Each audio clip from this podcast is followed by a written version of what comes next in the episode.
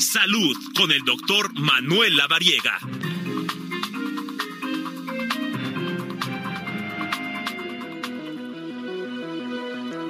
Bueno, pues como ya escucharon, vamos a la sección de salud con el doctor Manuel Lavariega, que en esta ocasión nos va a hablar del término disautonomía.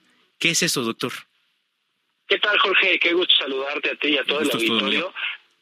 La disautonomía es un término general que describe el mal funcionamiento del sistema nervioso autónomo.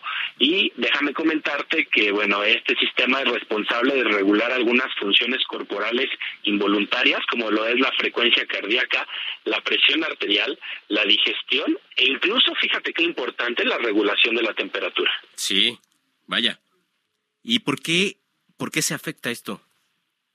Fíjate que esto es un tema que está subdiagnosticado, es un concepto que realmente no todos los médicos tienen en mente, porque finalmente puede ser algo que no es tan común, pero que tampoco estamos tan distantes de presentarlo, y esto es por la falta de diagnóstico. Déjame platicarte los síntomas, y esto vale la pena que todos los radioescuchas pues tomen nota, porque finalmente los pacientes pueden llegar a generar síntomas y están de médico en médico hasta que les hacen un diagnóstico preciso.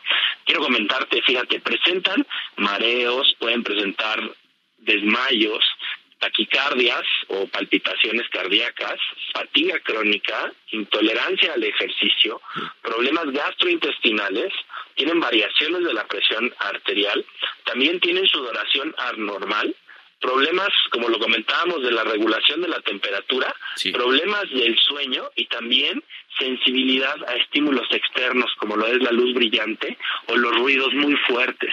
Entonces, vale la pena que si alguno de los radioescuchas tiene alguno o algunos de estos síntomas y no han sido diagnosticados porque se puede confundir con algunas otras enfermedades, pues piensen en la disautonomía como condición. Sí, bueno, todos estos eh, síntomas que nos enuncias, eh, doctor Lavariega, es la, los mareos, desmayos, taquicardias, la eh, intolerancia a los ruidos, eh, las variaciones de presión, problemas de sueño. Creo que para una persona que puede ser eh, un poco, eh, híjole, se me fue el término, pero cuando estamos como muy, sentimos que todas las enfermedades las tenemos, pues puede ser síntomas, perdón. Hipocondríaco, precisamente los que somos un poquito hipocondriacos, sentimos que podemos tener todos estos, estos síntomas, ¿no? Entonces, ¿cuál, ¿cuál sería la diferencia? ¿En qué momento es vamos a relajarnos y en qué momento es mejor ir a un médico? Yo creo que si se presenta alguno o algunos de estos síntomas hay que recibir atención médica.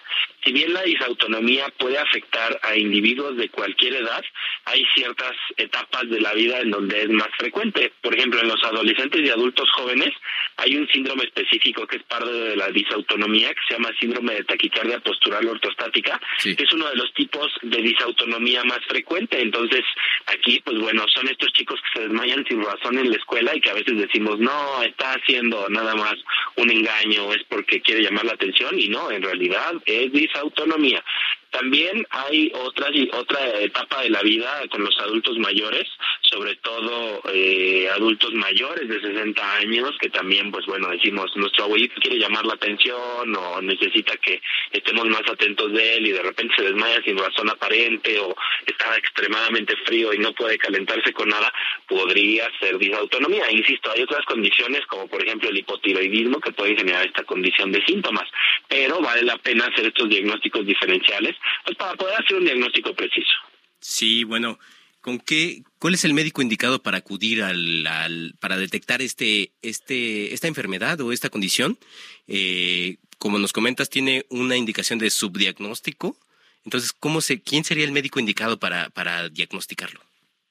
Fíjate que esta es una gran pregunta, Jorge, porque en realidad cualquier médico, un médico general, un médico familiar, podría hacer e integrar para, mediante la exploración física y los antecedentes de cada paciente, integrar el diagnóstico de disautonomía.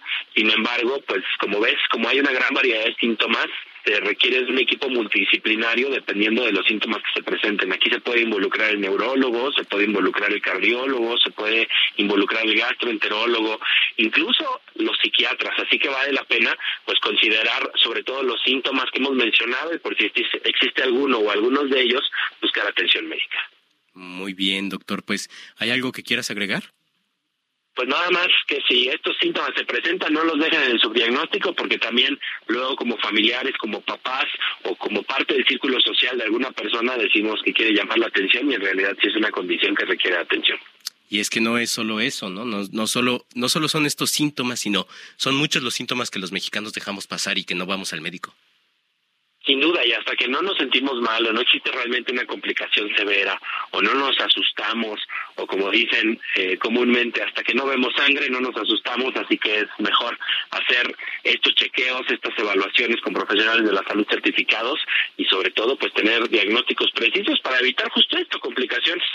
Doctor, pues muchas gracias y hablamos la próxima semana, ¿te parece bien? Claro que sí, excelente tarde, buen provecho a todos y un saludo a todos en cabina. Muchas gracias.